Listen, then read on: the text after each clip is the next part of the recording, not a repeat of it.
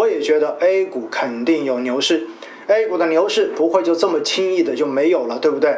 其实说到 A 股牛市的这个话题呢，我还是想跟大家再重复一下上周的我的一个观点。在上周中间，我就跟大家讲到过，实际上这波牛市并不是说刚刚开始，它真正的起点应该说是从二零一九年的一月份开始的，也就是这波的启动应该是从两千四百四十点开始启动的。也就是说，现在我们相当于走在了半路上面，而且呢，应该说刚刚渐入佳境。应该是这样的一个水平，所以呢，A 股未来肯定还会有牛市，而且这个牛市肯定还在持续的过程中间。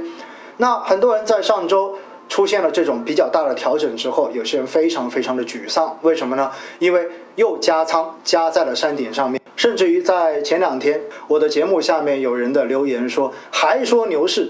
，A 股的牛市已经死了，牛都死了还怎么跑，对不对？各位。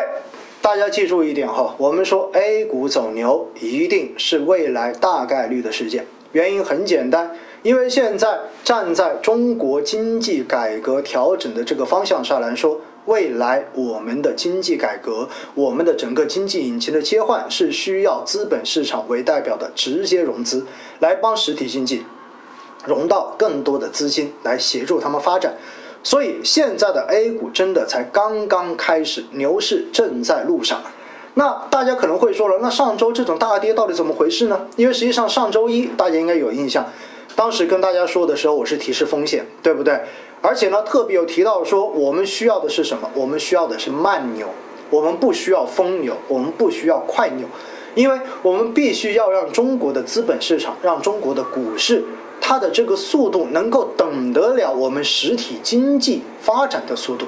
你不能远远的把实体经济甩在身后，那么这样的牛市就纯粹是一个泡沫牛市。泡沫牛市对于经济来说有百害而无一利，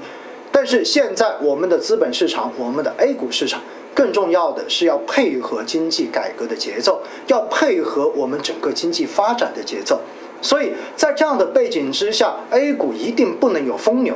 所以从上上周，应该说上上这个周末开始，大家就发现了一方面，证监会在清查场外的非法配资机构；然后呢，在上上个周末的时候，大家看到银保监会直接发令要开始清查这种资金的违规流入房地产市场以及股票市场。进行空转的这一些相关的这些资金的流向，之后呢，我们也看到在上周是深圳市政府出台了一个最严厉的房地产的调控政策，有很多人说把补丁都打掉了，然后说想通过离离婚在深圳买房，现在基本上这条路也被堵死了。为什么要做这些？说白了，一切都是要让市场上面这种狂热的情绪冷静下来，而且今天是。二十号，每个月的二十号，大家可以看到 LPR，然后的话呢，这一个利率会公布。最新今天公布的 LPR 依然没有任何的变化，没有下降。从五月份、六月份、七月份连续三个月，LPR 跟 MLF 的利率都没有下降，说明其实现在央妈对于整个市场流动性的态度还是边际趋紧的。原因就是不能够允许。就实体经济的这些资金直接违规去到了资本市场和房地产市场，所以呢，这几招一下来之后，很明显的你会发现，造成了市场在上周的这种暴跌，而跌完之后，大家要知道一点，我之前在呃微博上面应该写过一句话，也是很有名的一个段子哈，成年人比较懂的段子，说什么呢？说现在监管层对于牛市的态度，就好像。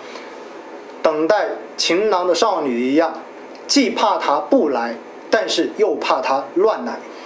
所以呢，我们说现在对于牛市的态度，希望它有牛市，但是也不希望它是一个乱来的牛市。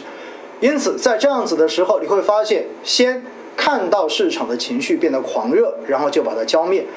但是回过头来，大家又发现了，上周一旦出现大跌之后，是不是高层又有点担心，觉得好像不能够出现这么大的波动啊？于是，在上个周末的时候，大家有没有发现又出台了很多对于资本市场来讲的好消息、正面的消息？比如说，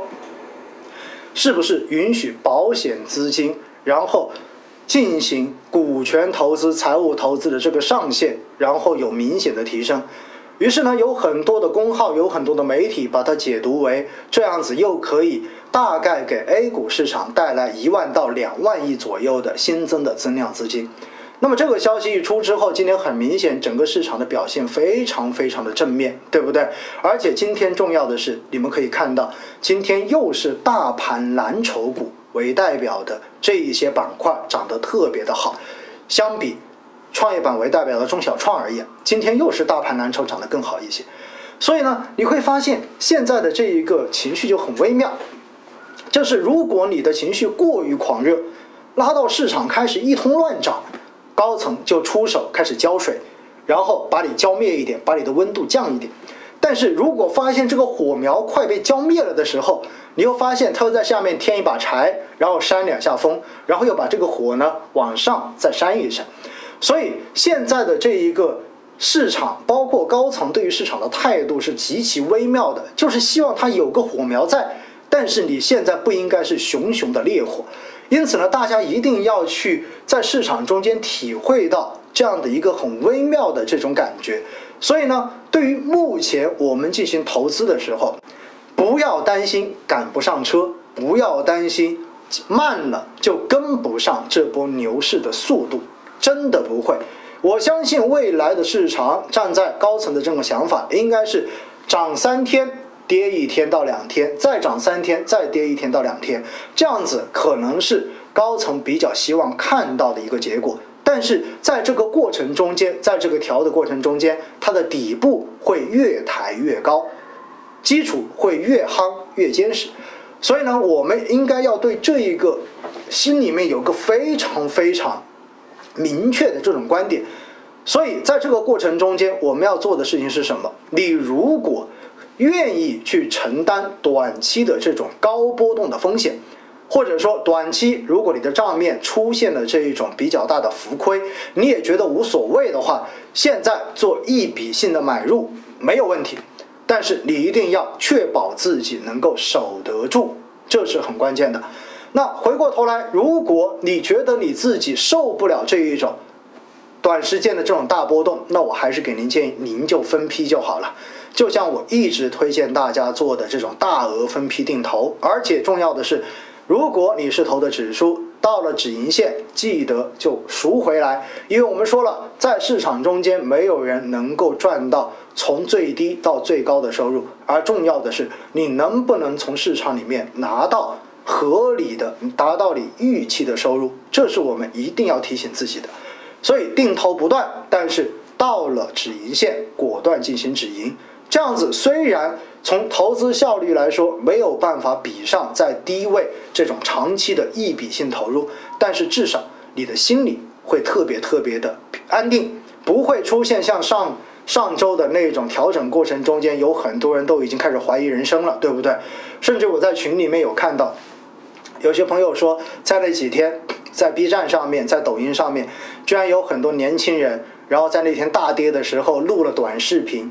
短视频的内容叫什么？叫做哭播，就是一边哭一边录短视频，一边做直播。为什么？因为亏钱了，因为没想过可以连着这么亏下来。因为在上两周的时候看的是天天涨，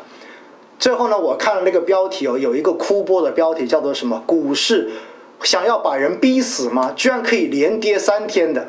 看完之后，我当时觉得天哪，这就好像在二零一五年的时候疯牛的时候，看到无数的韭菜们、无数的新韭菜们涌入市场的那种反应，就是这样的一种反应。